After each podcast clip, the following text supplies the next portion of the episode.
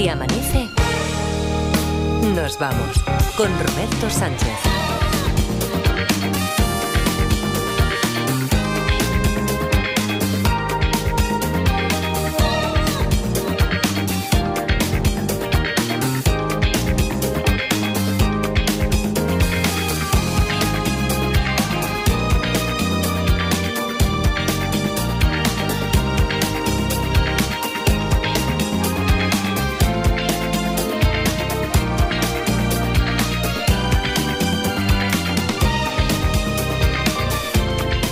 5, 3 y 5 en Canarias. Saludos, señoras, señores, ¿qué tal? ¿Cómo están? ¿Cómo estáis? Muy buenas noches, bienvenidos, bienvenidas.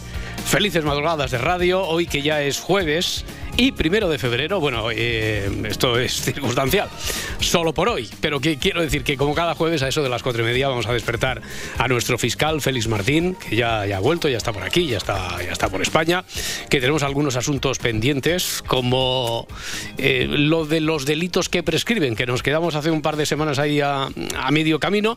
Edgarita ya lo veo por ahí por Barcelona. Edgar, ¿qué tal? ¿Cómo está? Buenos días. Hola, buenos días, Roberto. La parda está así, así, ¿no? Es que está, tiene unos problemas arriba, porque está la Parda discutiéndose con Peñafiel. Que no, ya ¿qué, que está, ¿qué, ¿qué, ha pasado? ¿Qué ha pasado con Peñafiel? Que estaba un poco rebelde últimamente, ya lo sabes. Ya, y entonces, pero, pero nosotros para... no hemos echado a Peñafiel, o sea, no, no, nosotros no hemos sido ese medio de comunicación. Lo que pasa es que pero... se está poniendo... Está revoltosillo, está, está revuelto. Sí, sí, sí. últimamente. Entonces yo, está la Parda ahí mediando con yo, David. Yo, creo, yo creo que le damos aquí su espacio, ¿no? A nuestro, a nuestro Peñafiel le damos su espacio. No sé si a veces eh, últimamente se excede con aquello que, que dice de ya estoy harto de sí. callarme lo que me he callado todo el tiempo. Eso no es. quiero imitarlo yo porque después se enfada, ¿sabes? Se, se molesta, pero, pero que pues yo creo que aquí que estás diciendo espacio. tú, Sí. mismo que estás diciendo tú estaba diciendo la redacción y a voces. O sea que Ah, yo o sea, espero que- que... se calme la cosa y Que no, me, no me censuréis, no me censuréis. Eso es. no me cen- Eso es, No, no, no, yo no quiero censurar. Bueno, pues enseguida bajará. que Es que la parda es la que mantiene la intendencia, o sea, la que hace en. Que no estas- sé si dice mucho bueno de nosotros eso. Ya, ya, Pero ya, bueno. es significativo. La parda es nuestra mujer de paz. Quiero Eso decir, igual que hay, hay mediadores, cuando se reúne el PSOE con Junts, eh, con un mediador. Cuando se reúnan con Esquerra Republicana, un mediador.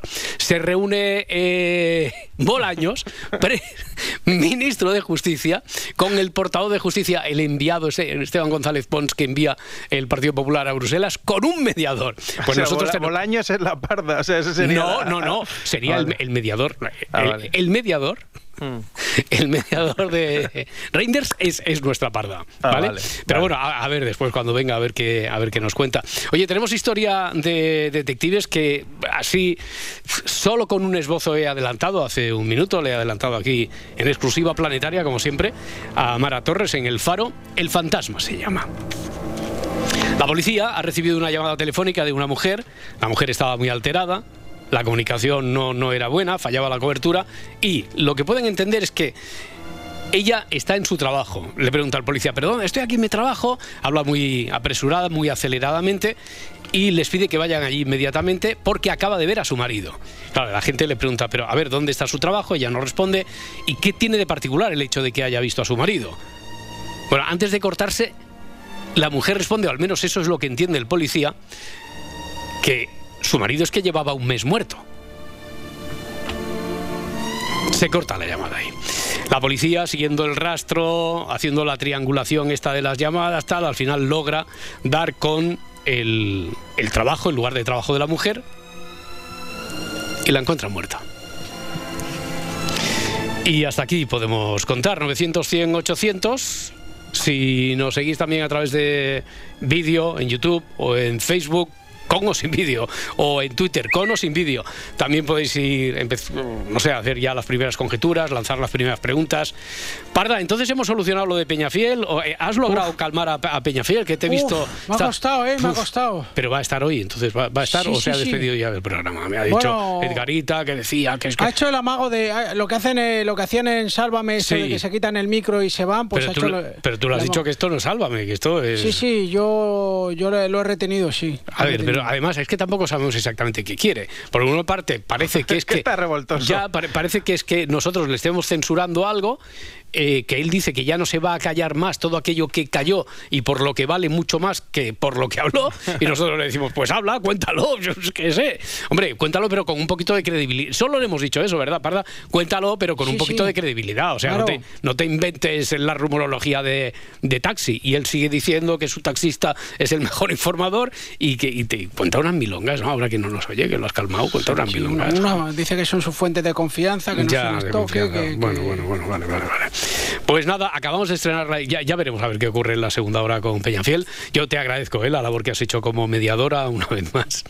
Parda, eh, que no sé si has tenido tiempo de escuchar la, historia que acabamos de pues estrenar ahora. Vagamente, algo de un fantasma. El fantasma es el título. El fantasma es el título porque es que aquí algo no cuadra. La policía recibe una llamada. Es una mujer que dice, bueno, la mujer está muy alterada. La comunicación no es buena, falla la cobertura, tal, y lo que se le puede entender lo que recibe la policía es que ella está en su trabajo. ¿Pero dónde, señora? Ella habla precipitadamente y parece que no responde al policía. Estoy aquí en mi trabajo y tienen que venir inmediatamente porque acabo de ver a mi marido.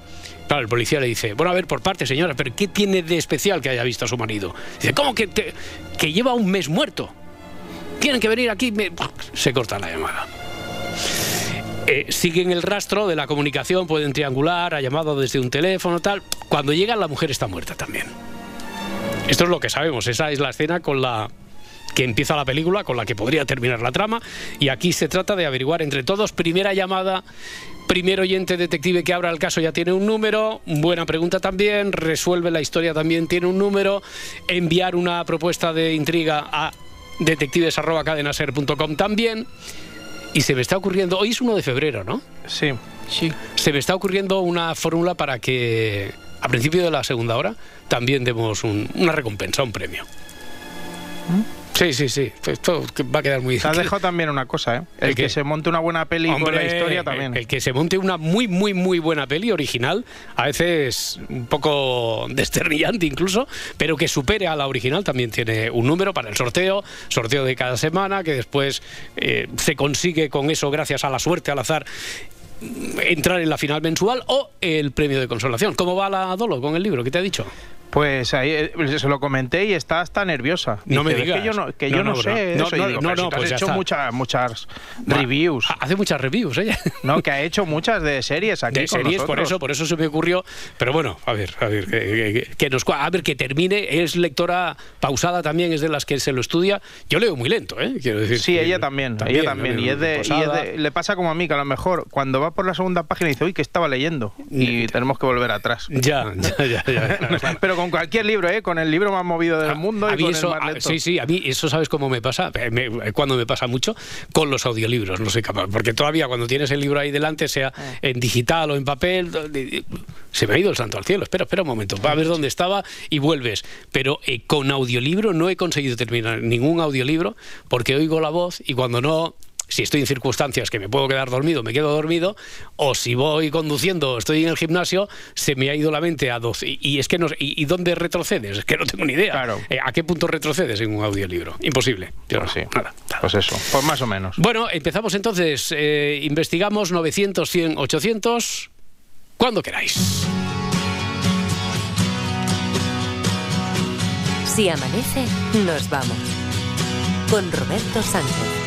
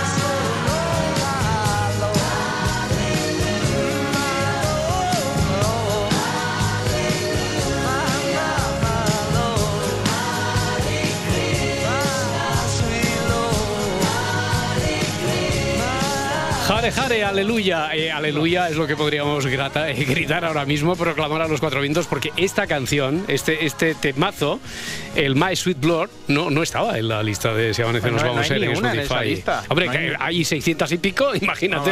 es que hay muchas, hay muchas canciones, muchos temas reales de estos que dices tú. Y, hombre, está siempre bien no perder la capacidad de sorpresa, no pensar que está todo, todo. Ya ayer recordamos que estamos abiertos a, a propuestas si amanece arroba cadenaser.com por si decís, echáis en falta, o, a lo mejor no hace falta que os repaséis las 600 y pico canciones, sino que decir, oye, ¿esta estará o no estará? Yo la propongo por si acaso.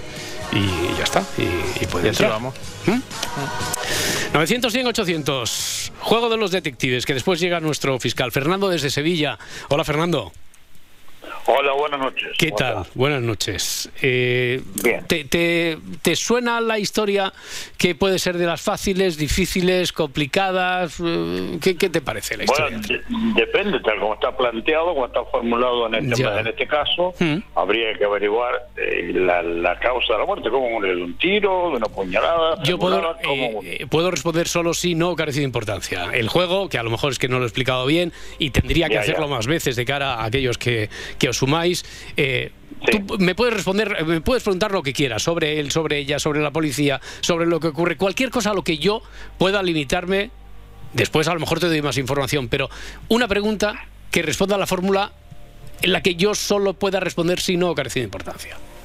Correcto. Hmm. ¿Se sabe la, causa de la muerte? ¿Cómo murió? ¿De quién? ¿De él o de ella? No, de, de, la mujer. De la mujer, sí, se sabe. Y no lo podemos saber, o sea... Sí, si me, si me preguntas, estrangulada, por ejemplo. Cualquier pregunta a la que yo pueda responderte sí no carece de importancia. Correcto. Eh, ¿Murió asesinado por, por arma blanca? No. Y no necesariamente tiene que ser la, la figura o el holograma este que ella creyó que era su marido, no necesariamente tiene que ser el que la mató, ¿no? Tú ya estás deduciendo que lo que ve en realidad es un holograma y lo estás, dando, lo estás dando por sentado, que es una figura, un holograma, pero yo no te he dicho que sea así, ni el enunciado nos dice eso. No, no, digo que, que si está muerto es imposible que haya aparecido. Es imposible. Una persona no se levanta de su tumba para ir a matar a su mujer. Ya, ya, ya. Creo. Eh, Fernando, estas historias viven de las paradojas. Entonces aquí hay algo que es la paradoja, que es lo que tenemos que escudriñar. Eh, Fernando está haciendo un poquito de parda, eh, que va contra la historia, ¿sabes? Que está diciendo, no, esto no puede ser. Claro, te voy, no... te voy a hacer yo una rápida venga, a ver, a ver, a ver. Em, ¿El marido estaba realmente muerto? El marido estaba realmente muerto, sí todavía esto desencaja un poquito más la racionalidad con la que ha venido el detective Fernando aquí a jugar, porque claro, dice, no puede ser, si está muerto el marido, e, ella ve otra vez al marido y por eso llama a la policía, el marido estaba muerto y ella ve al marido y dice, tienen que venir porque acabo de ver a mi marido, se corta la Va, ¿Hago yo otra también para sí, Sí, sí, sí, claro. ¿A quien ve realmente es a su marido? Sí, más difícil todavía, Fernando. Esta gente nos lo está complicando. ¿eh? Pero claro, aquí, aquí yo quiero hacer una puntualización. Sí. Evidentemente es una, una, idea, una, especie como de esquizofrenia, porque es imposible no, que vea no, marido, no, Fernando, eh, no vayamos contra la historia, por favor, porque las historias, las historias viven de eso, de la paradoja.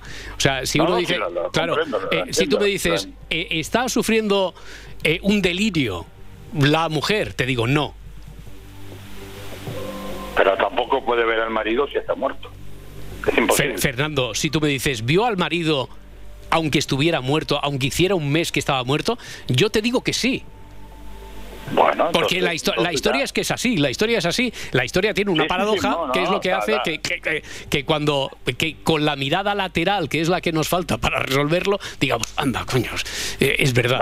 Esto es lo que nos falta. Escucha una cosa, la historia está perfectamente planteada, pero es absolutamente inverosímil que un muerto asesina a una persona. Eh, Fernando, Fernando, Fernando, Fernando, por ejemplo, tú no me has preguntado, ¿el muerto asesina a la persona? Esto no lo estás dando tú por sentado, pero no me lo has preguntado. Ah, no, no, no, no he dicho que no necesariamente el muerto es el que mató a la mujer. Vale, mira, Fernando, Fernando, si tú me preguntas, ¿el muerto ha matado a la mujer? Yo te digo no. Ah, ah amigo, vale, vale, uf, qué tranquilidad, menos mal. Dejo paso, a, dejo paso a demás detectives y ya Muy bien. iré haciendo una, una, una un batido y pues intentaré más tarde. Gracias. Muy bien, Fernando, muchas gracias. Hasta luego. hasta ahora, hasta ahora. Eh, estaba, estaba, estaba, estaba pardeando un poco, ¿eh? estaba, estaba pardeando bastante. A, mí me ha caído bien, ¿eh? Ya, ya, ya, pero es que sí, las historias que viven de, viven exactamente de eso. O sea, lo que nos parece increíble, imposible, por algo se explica y ese algo, a ese algo se llega a través de la mirada lateral, que es la que no vemos. Eh, siempre ponemos el ejemplo del truco de magia que está ahí, pero que la virtud del mago, en este caso la virtud de los guionistas de la historia, es intentar que no se vea el truco a la primera. Pero que hay truco, claro, hay truco a veces y se juega mucho con el lenguaje. Por eso, Fernando, claro, yo entiendo que, que le extrañara mucho que por una parte le sorprendiera y hasta le sobrecogiera, porque él ya daba por entendido que el marido muerto mataba a la mujer. La mujer muere y el marido estaba muerto. ¿Y a quién ves al marido? Sí. ¿Estaba muerto desde hace un mes? Sí. Es así. 900, 100, 800. Jaime desde Málaga. Hola, Jaime. Hola, buenas noches. Buenas noches, Jaime. A ver, ¿a ti te parece tan extraña la historia como le parecía aquí a Fernando? O aunque te lo parezca, ¿crees que podemos preguntar por algún sitio o qué? A ver, yo creo que puedo preguntar por algún sitio más que nada porque eh, hay muchas veces que es algo normal que se te que veas a, a una persona fallecida. Ah, sí. Entonces, ¿tú qué crees? ¿Que ella ha creído ver a la persona fallecida o que se parece mucho? ¿O cuál es la pregunta, Jaime? Hmm. Ahí está. Yo te iba a preguntar lo primero. ¿Ella se suicida? No. Vale. ¿A ella la mata eh, un familiar del marido? No. Joder, no di ni una, Bueno, bueno, a ver, eh, los sobre todo estos dos noes que son sobre gran parte del argumento por el que podría haber discurrido yo imagino que muchos de los detectives que nos escuchan al cerrar esa vía nos abre otras o sea que son muy son muy buenas preguntas. Jaime. Vale. Hmm. ella mató ella mató al marido no Hmm. Pues nada. pasamos palabra ya. Sí, es que no. Son preguntas, no, no, son preguntas que había que hacer, son preguntas que había que hacer. Jaime, muchísimas gracias por participar.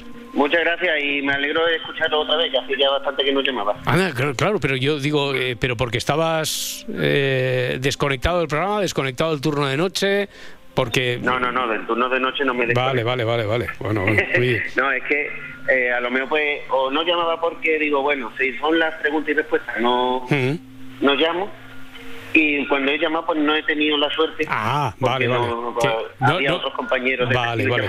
No hemos tenido suerte de, poderte atender a ti. Sí, sí. bueno Jaime no he tenido suerte pero yo escuchar escucho Hombre, eso, eso lo sé yo no me sales aquí. Jaime de Málaga tal veo ahí la lucecilla me sale en el panel de oyentes. Un abrazo muy fuerte. Estoy fichado estoy fichado. Ahí está que, que vaya muy bien la noche Jaime.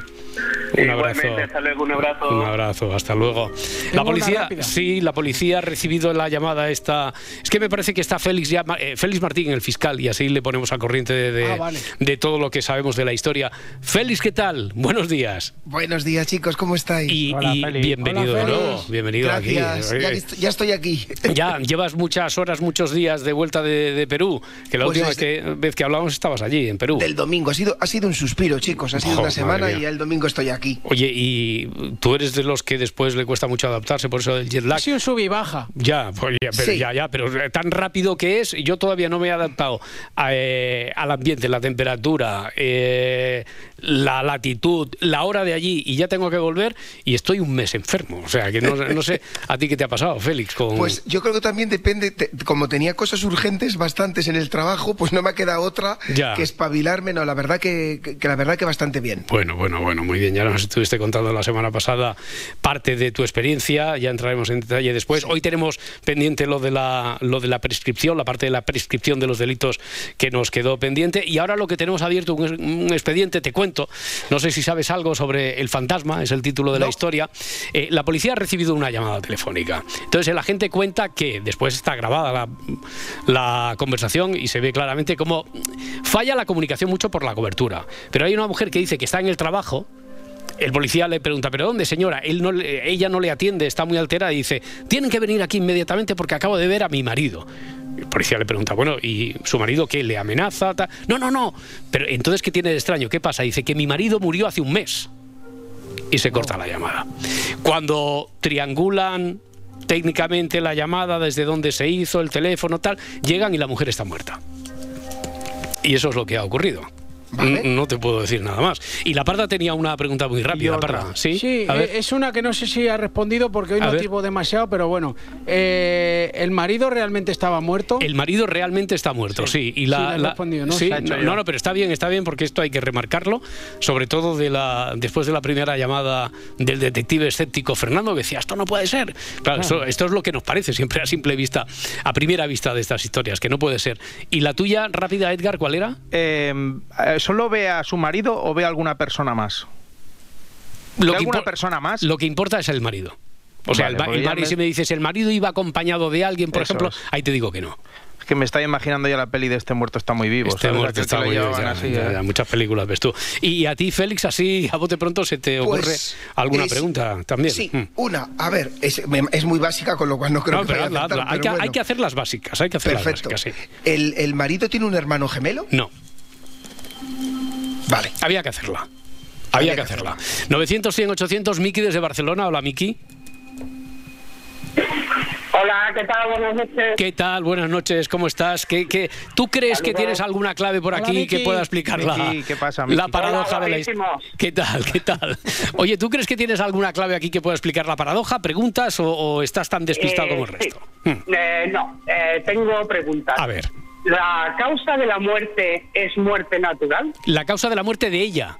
Eh, perdón, muerte natural. Me refiero que no ha sido asesinada. La muerte de ella. ¿Ha fallecido sola? Sí. Sí. Sí. ¿Sí? Sí, sí, sí. Sí, eh, eh, sí, sí, es que sí, que ha muerto. le ha sobrevenido la muerte, no la ha matado nadie, no la ha asesinado nadie, sí, sí. Eh, ¿Puedo preguntar otra? Claro, claro, hasta tres y depende cómo después hacemos la vista gorda. Hmm. ¿La causa de la muerte ha sido un infarto? Sí. Vale. Em, es que no quiero estropear la historia al ah. principio, pero. Bueno, bueno, oye, si, tú crees que tienes la solución, no es estropearla, sino que a lo mejor es solucionarla. Hmm. Ella ha fallecido. Hmm del impacto de ver al, marido. Pero ¿cómo ha visto al marido si llevaba un mes en lo que hay que solucionar? Vale, esa parte ya está. Y por eso te ah. doy un punto ya para el sorteo del viernes. Pero ¿cómo ha visto al marido? Porque ella llama muy alterada diciendo, ¿qué le tiene que contar a la policía? Porque llama a la policía porque dice, he visto a mi marido y mi marido estaba muerto desde hace un mes. ¿Cómo se explica eso? No puede ser, es broma. No, no, no, no, es eh, broma, no es broma. No, no, digo es broma. Es la primera llamada. Ya lo sé, lo sé, lo sé. Lo sé. Eh, pues no sé, yo lo dejo aquí. Vale, vale. Y el número eh, que Edgarita lo, lo regale a la persona que él considere. Ah, ah vale, vale, vale. Venga, pues Soy un gran fan vuestro desde el año 96. Madre mía, madre mía. Cuando desde los 16 y tengo 44. Bueno, Vicky, esto, esto yo creo que te lo compensan eh, cuando vayas a pedir la, eh, la vida laboral a la seguridad social, te, lo, te ponen horas, eh, te ponen días, todo te lo compensa de alguna forma. Digo yo que debería compensarlo. Eh, Miki, muchísimas. Vale, no quieres, no quieres entonces, no, quieres número para el sorteo del campeonato de detectives, nada. Edgarita que lo, vale, lo, regalo yo. Venga, venga, pues Edgarita. Y muchas gracias por eh, los ánimos que nos dais. Bueno, muchas gracias a vosotros.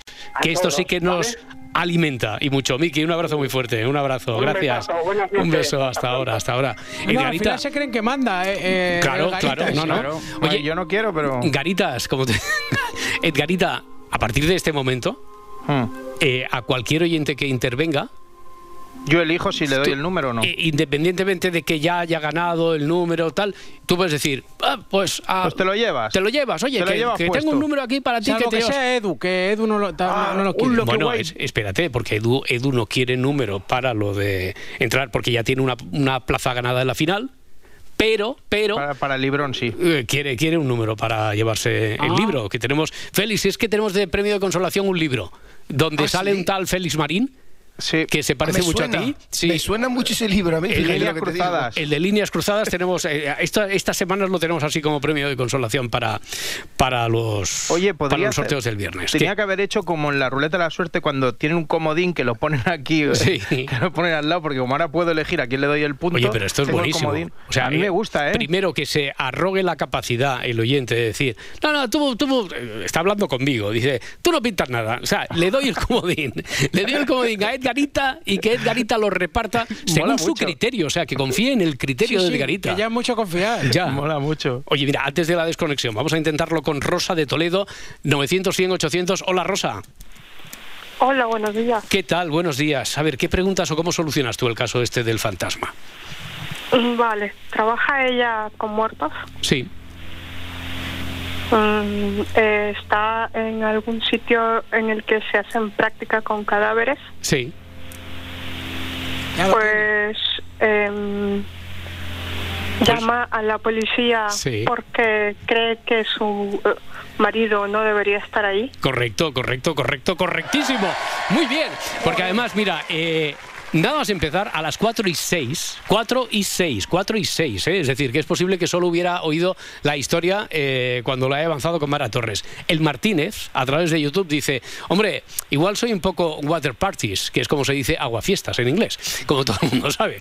Dice, pero la solución sería que ella trabaja en una universidad y le llevan el cadáver de su marido Hace muy poquito hemos conocido cómo actuaba esa red fraudulenta de venta de cadáveres que operaba aquí en, España y que vendía a facultades eh, por 1.200 euros el cadáver. Imagínate que a quien trabaja en una facultad va y de repente se encuentra con el marido que falleció allí hace un mes eh, eh, espero que esto haya tranquilizado a Fernando Era, ¿no? El primer oyente que decía, hmm. esta historia es imposible, nos estáis engañando. Ahí estaba la clave. O sea, el marido no la mata, ella muere de un susto cuando llega la policía y localiza donde estaba trabajando la mujer.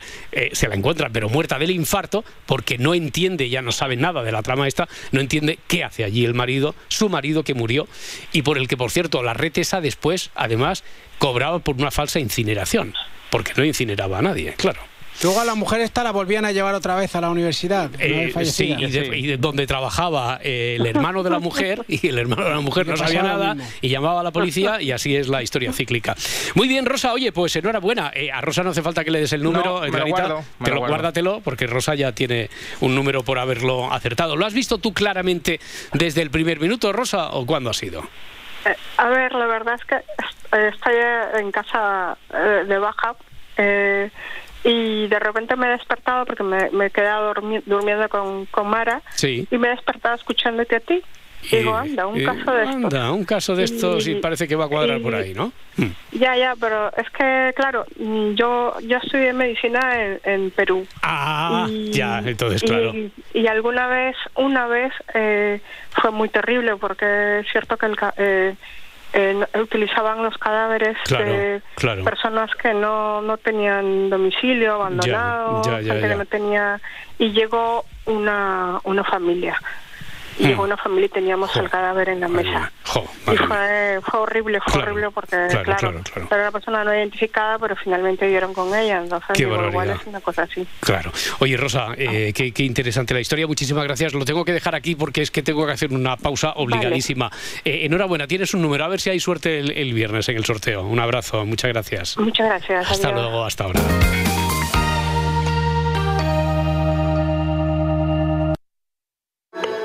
Sigue así amanece nos vamos en las redes sociales. Encuéntranos en Twitter, en Facebook y en Instagram. Conversar no es convencer, sino comprender. ¿La positividad puede ser tóxica? Sí, por supuesto, esa presión de la que estabais hablando. Por ¿Este hombre de qué murió? Que explotó. ¿Cómo, cómo? Explotó. Literalmente explotó. Lo veo de otra, de otra, manera. A mí me ha cambiado la mirada del arte, gracias a Miquel. Yo ahora cuando lo estaba explicando digo que bien lo explica. cuando conversamos, todo cambia. La ventana, con Carlas Francino.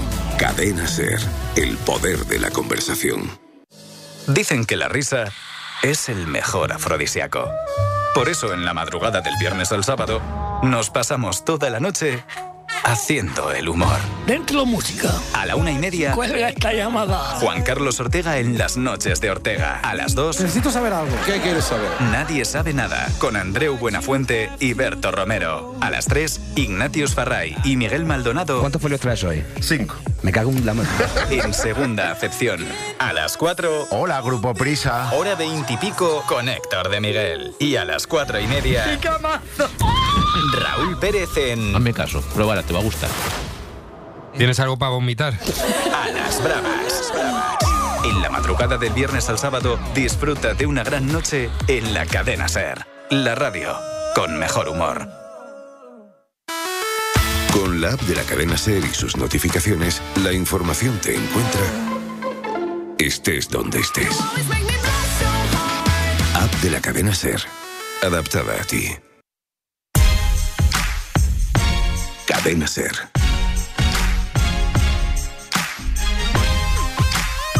El poder de la conversación.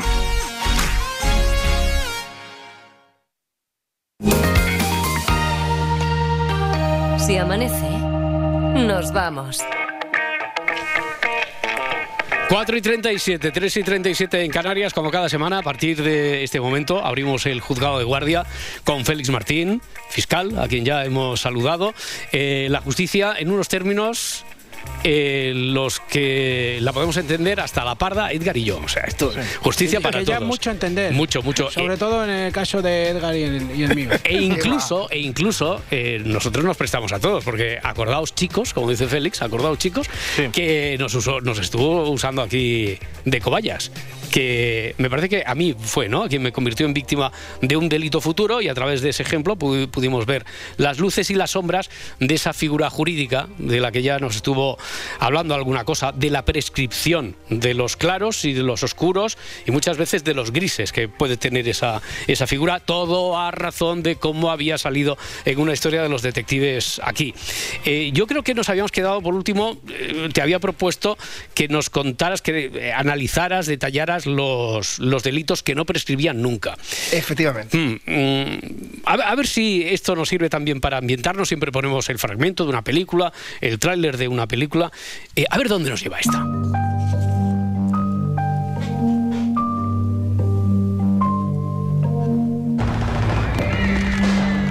Me quiere. ¿Has visto? ¡Coge a tu hermano! ¡Coge a tu hermano! Nos equivocamos.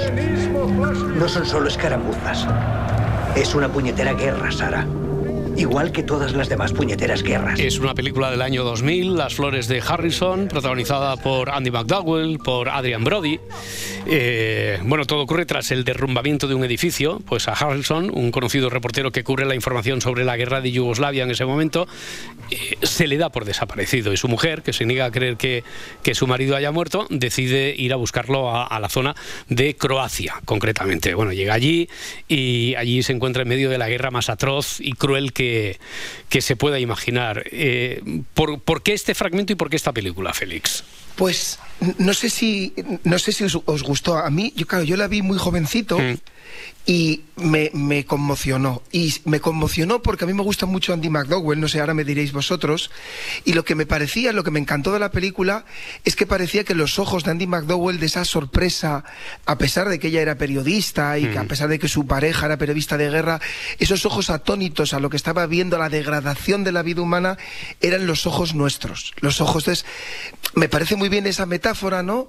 De que se usa la, la, la figura de un personaje es con su inocencia para reflejar la, la, sorpresa ante la atrocidad infinita. No sé si os gustó a vosotros la película, si... Yo, yo es que no, no, la recordaba, no, no la vi, me parece. No sé si vosotros la habíais visto. yo no. Edgar, Parda, no, no. Yo la vi, pero tengo recuerdos vaguísimos. Ya, ¿Y qué es lo que más te gustó de...? Que tengo recuerdos vaguísimos, pero me acuerdo de verla, ¿eh? Ah, bueno, vale. Es que hasta los recuerdos son vagos de Edgar. ¿eh?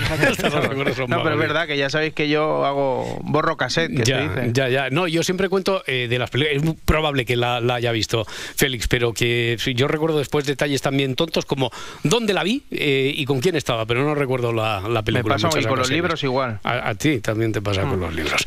Bueno, oye, ahora en serio, que Félix había escogido esta, esta, esta película que está ambientada ahí en un conflicto, el de la antigua Yugoslavia, porque vamos a hablar eh, de los mm, de los delitos que prescriben, no prescriben y los estos conocidos como crímenes de guerra o incluso los genocidios, estos prescriben o no, son diferentes. No prescriben. No prescriben nunca. Y no prescriben porque así nos lo impone, ahora lo veremos, mm. así nos lo impone un tratado internacional. Vale, porque dependía del delito, ¿no? El hecho en general. Eh, ¿Nos lo puedes refrescar esto? ¿Depende del delito de qué delitos?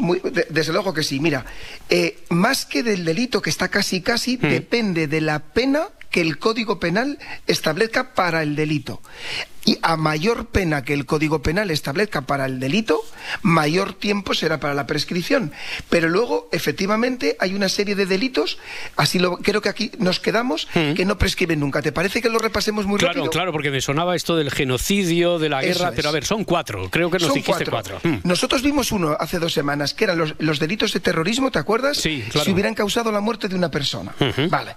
Y nos quedan tres, delitos de lesa humanidad, delitos de genocidio y delitos contra las personas y bienes en caso de conflicto armado, eh, eh, lo que se llama crímenes de guerra, salvo unos casos muy concretos que no. Por tanto, hmm. nos quedaría de ver un poco y establecer las diferencias, si os parece, entre lesa humanidad, genocidio y crímenes de guerra. Sí, porque todo lo encuadramos los, los profanos, ¿eh? la materia, todo lo encuadramos ahí en la guerra, pero parece que hay diferencias.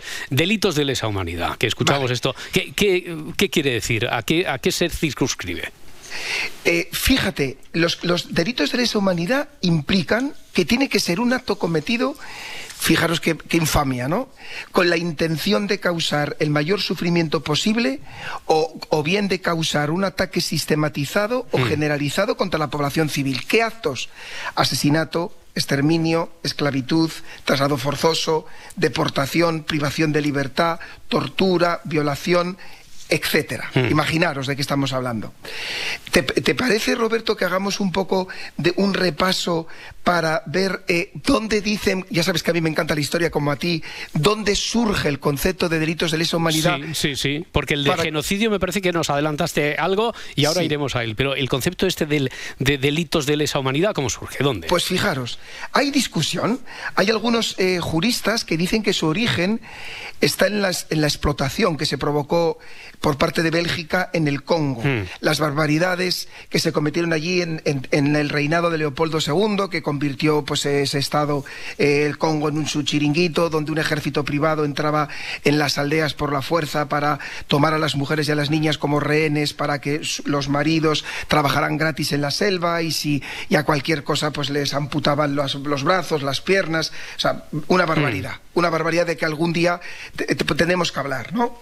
Eh, según muchos historiadores, fijaros, fue la primera vez en la historia de la humanidad de que surgió una campaña internacional liderada por un diplomático, Roger eh, no sé si lo he pronunciado bien, que fue el que primero que denunció esta situación que estaba sucediendo en el Congo hmm. y dicen que aquí está, fijaros, el origen del primer movimiento global de defensa de los derechos humanos y el concepto de lesa, el de delitos de lesa humanidad. Ya, hay otros autores, otros historiadores que lo, situarían eh, en el contexto del Imperio Otomano ya eh, inicios del siglo XX, ¿no? 1915. Efectivamente. Mm. Otros hablan de que es la masacre que eh, Turquía hizo con, con Armenia mm. alrededor de 1915. ahí está también tenemos que hablar un día de esto y donde por primera vez, fijaros, esto es siempre pasa lo mismo, ¿no? Aquí se habla pero no se aplica. Y donde por primera vez se aplicó el concepto fue en los tribunales de Tokio y de Nuremberg después de la Segunda Guerra Mundial, a los que sí que dedicaremos en eso de los juicios de la historia, en esa sección, le dedicaremos un día porque es súper interesante, súper, súper interesante. Es donde primera vez se aplica. Se aplicó también en Ruanda y en Yugoslavia, ¿no? Que donde nos llevaba esta, esta película elegida de hoy. Donde después se aplica, otra vez, porque no aprendemos, mm. como siempre no aprendemos, es en Ruanda y en la antigua Yugoslavia. Ya, ya, ya. Oye, eh, Félix, ahora llegados a este punto, si me permites, yo creo que eh, no es apartarnos del tema del todo, porque además que nos conecta directamente con la actualidad. Eh, la denuncia que presentó Sudáfrica contra Israel fue ante la Corte Penal Internacional, buscaba que mm, algún tipo de, sentencia, de, veredicto, de veredicto en torno a esto o no? Fijaros, es muy interesante, porque es verdad que genera mucha confusión incluso para nosotros los juristas. Fijaros que existen dos tribunales internacionales a este respecto. La Corte Penal Internacional, hmm. de la que hablaremos como un granito de la humanidad que se crea en 1998, y la Corte Internacional de Justicia, que es una cosa que existe desde principios del siglo XX y es ante la que Sudáfrica presenta la, la denuncia contra Israel. No es, por tanto, ante la Corte Penal Internacional, sino ante la Corte Internacional de Justicia. Y me mm. puedes preguntar, me adelanto, ¿y qué diferencia hay? Muy importante, la Corte Internacional de Justicia no juzga comportamientos de, de personas, sino juzga los estados. Mm.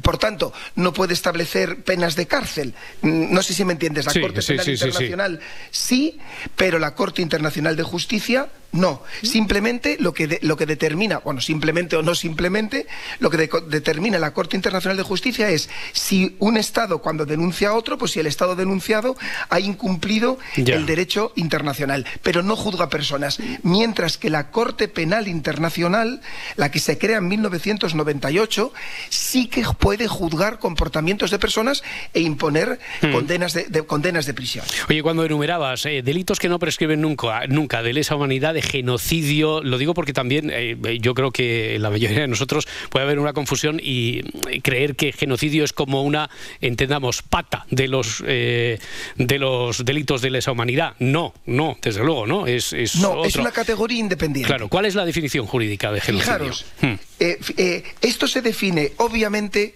es que la, historia tiene cosas tan, tan curiosas, ¿no? Ya todo el mundo sabemos lo que pasa en la época, en la época nazi y eh, casualmente está la indignación, el shock colectivo de lo que ha sido capaz de, hacer el hombre en, los años, en los años 40, que en, es a finales de la Segunda Guerra Mundial, chicos, cuando surge como una conciencia universal de que esto no puede suceder, tenemos que crear eh, ordenamientos jurídicos que, prevengan y que definan este tipo de conductas, y ya, tenemos, ya nos podemos ir a 1948 para que se defina en una convención internacional el genocidio como y dicen que es un delito perpetrado con la intención de destruir total o parcialmente a un grupo nacional, étnico, racial o religioso. Es decir, que aquí no hay debate, no hay discusión histórica sobre cuál es el origen y todos eh, eh, del delito de genocidio como tal, la figura que surge a partir del holocausto eh, judío realizado por la Alemania nazi, ¿no? El padre, que sé que a ti estas cosas te gustan, el padre del concepto, que ojalá no hubiera tenido que acuñarlo, es un, yo no le conocía, es Rafael Lenkiun, mm. es un profesor polaco de origen judío que en su obra en, en 1944, El poder del eje en la Europa ocupada, es el que exponiendo todas las atrocidades cometidas por los nazis, es este autor el que habla del término genocidio que viene de, fijaros, del sustantivo griego genos, que quiere decir la raza o pueblo, y del sufijo latino cide, que significa matar. Y aquí es donde viene la creación de la palabra que luego se incorpora en los convenios internacionales con el concepto de genocidio. Oye, y esto es igual que lo que nos has comentado respecto al delito de lesa humanidad. Eh, ¿El delito de genocidio también se juzga por la Corte Penal Internacional o no? Sí, se juzga por la Corte Penal Internacional con matices, fijaros, ¿eh? Qué interesantes, ¿vale? La Corte Penal Internacional, como hemos visto, tiene competencia para juzgar a personas físicas, ¿vale? Y no a estados. Y, y fijaros, ¿eh? Da igual, es decir, la Corte Penal Internacional, que es una de las grandes creaciones de la humanidad de finales del siglo XX, y tenemos que estar súper orgullosos de ese paso que dimos, eh, tiene competencia para juzgar a toda persona sin importar el cargo que ocupe, incluso jefes de Estado que no pueden alegar inmunidad. Hmm. ¿Vale? Y tercera cosa, además de, de poder eh, juzgar a los ejecutores materiales de los delitos, chicos, también pueden eh, eh, juzgar a sus superiores jerárquicos, aunque no se mancharan físicamente las manos. Ya me, ya me entendéis, si se prueba hmm. que se dieron órdenes. El problema es que no todos los países han firmado, el, se han adherido a la, Corte Penal Internacional, al Estatuto de Roma. Por ejemplo, os podéis imaginar qué países pues, no han firmado el Estatuto De Roma. Ya, porque Félix, aparte del holocausto judío, que da incluso lugar al término, eh, ha habido otros genocidios, no nos vamos a poder detener en todos a lo largo de la historia, pero ha habido otros genocidios condenados así, eh, sentenciados así por los tribunales. Muy rápidamente, mira, 1900, eh, vamos a ir de los 70 a los 90 y vamos a recorrer parte del globo terráqueo. 1975, los gemeres rojos, mm. Pol Pot, ¿os suena? Sí se calcula que durante los cuatro años entre el 75 y, los, y el año 80, que se acabó con la invasión del país por Vietnam, murieron más de un millón y medio de personas, un 25% de la población, un 25% de la población. Pues vale, eh, por tribunales internacionales fueron condenados eh, Caín Weg Eab, perdón que yo no sé decirlo bien, alias Dad, Dutch, líder de los Gemenes Rojos, fue condenado a cadena perpetua por genocidio en 2012, muriendo en prisión en 2020. Onuanchena y Quien Samtam, dos altos cargos de los Gemenes Rojos, que fueron condenados en 2018 a cadena perpetua por genocidio. ¿Qué es lo importante de aquí? Más de 40 años después de los hechos, hmm. porque no prescriben. No prescriben. Oye, ¿y de ahí ya saltamos entonces a los 90? A los 90. A los 90, al genocidio A Bosnia y a hmm. Srebrenica y a todo lo que pasó. Como, como, bien, sabe, eh, como bien sabéis, tras, tras la desintegración de Yugoslavia en 1991, arranca una terrible guerra en Bosnia del 92 al 95, en la que se cometieron numerosas violaciones de derechos humanos, en las puertas de Europa y ante la paralización de Europa. Por ejemplo, en 1995 el ejército serbio y grupos paramilitares acabaron con la vida de alrededor de 8.000 personas musulmanas de origen bosnio con el fin de realizar claramente una limpieza étnica. Estos, estos sucesos se conocen como los sucesos de Srebrenica. Hmm. seguro que, os Sí, lamentablemente sí. sí Otros tribunales consideran que no fue el único acto de genocidio eh, y fijaros, y aquí sí que le, voy a, le, vamos a poder dedicar algún día, os van a sonar estos nombres, a que nos suena a todos el nombre de Radovan Krakdik, líder de los serbios de Bosnia, claro condenado por genocidio en relación con la matanza de Srebrenica y además también fue condenado como eh, responsable de crímenes de lesa humanidad y crímenes de guerra.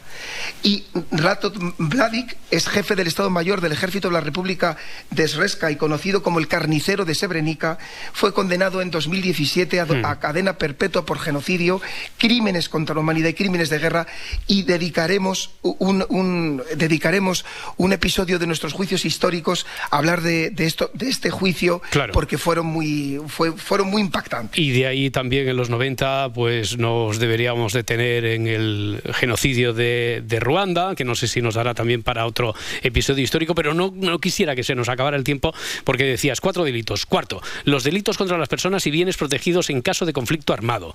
Eh, esto es muy específico, ¿no? Eh, sí. ¿Cuáles son estos? Hmm. Esto es muy interesante. Son los crímenes, los llamados crímenes de guerra y es cuando se, uno se vale de la guerra para cometer otros delitos. Por ejemplo, contra los enfermeros, contra los heridos, contra el personal sanitario, el personal religioso, la población civil.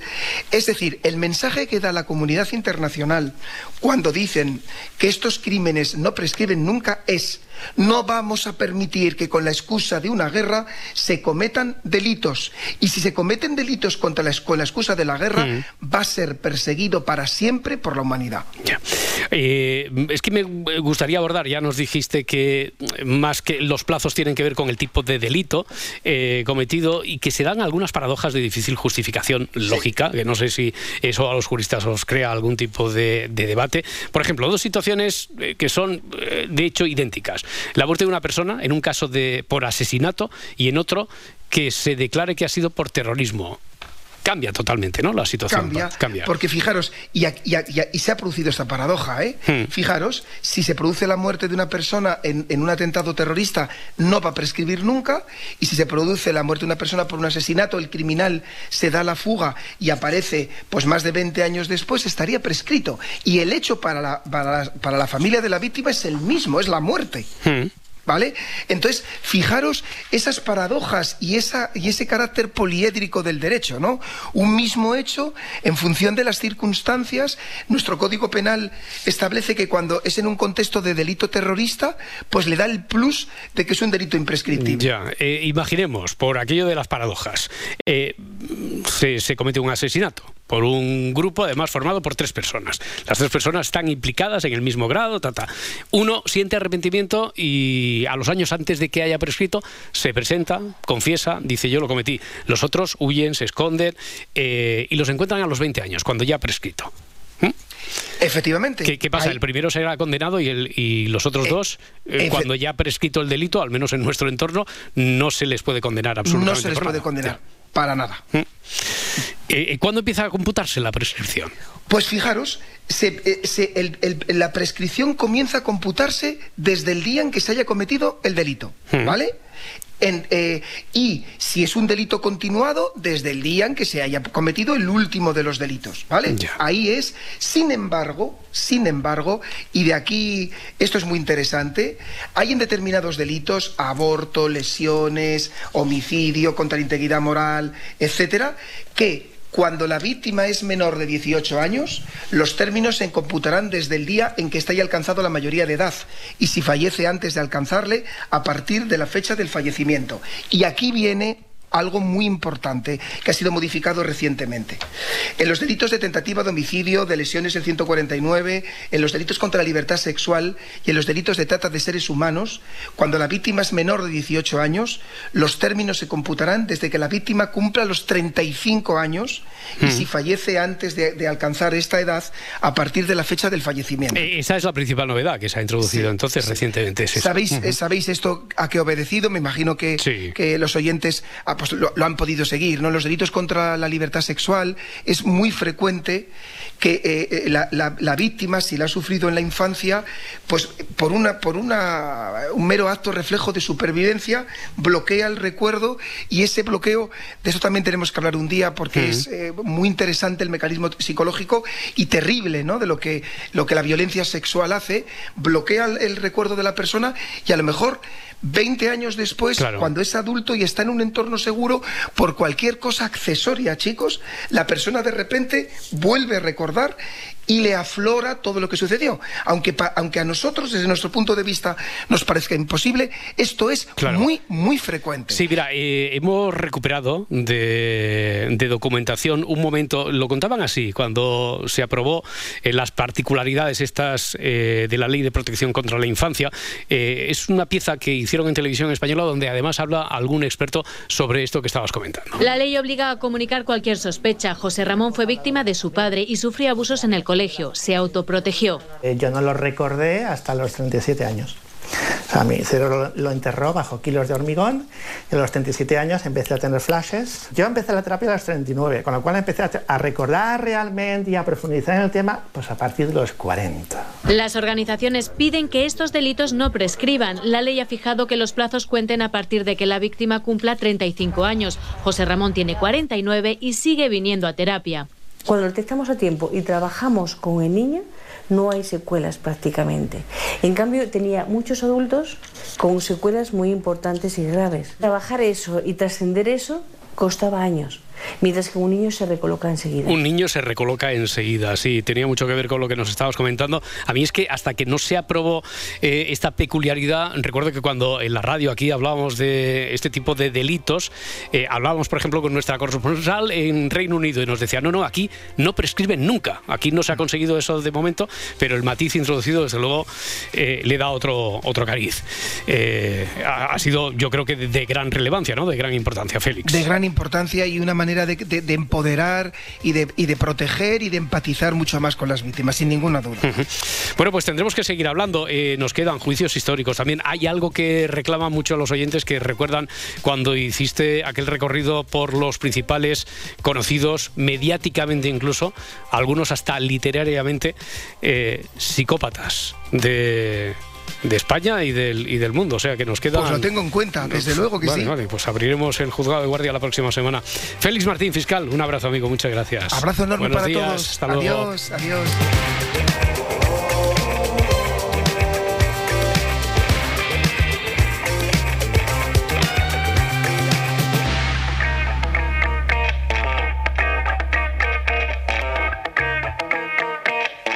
Si amanece, nos vamos.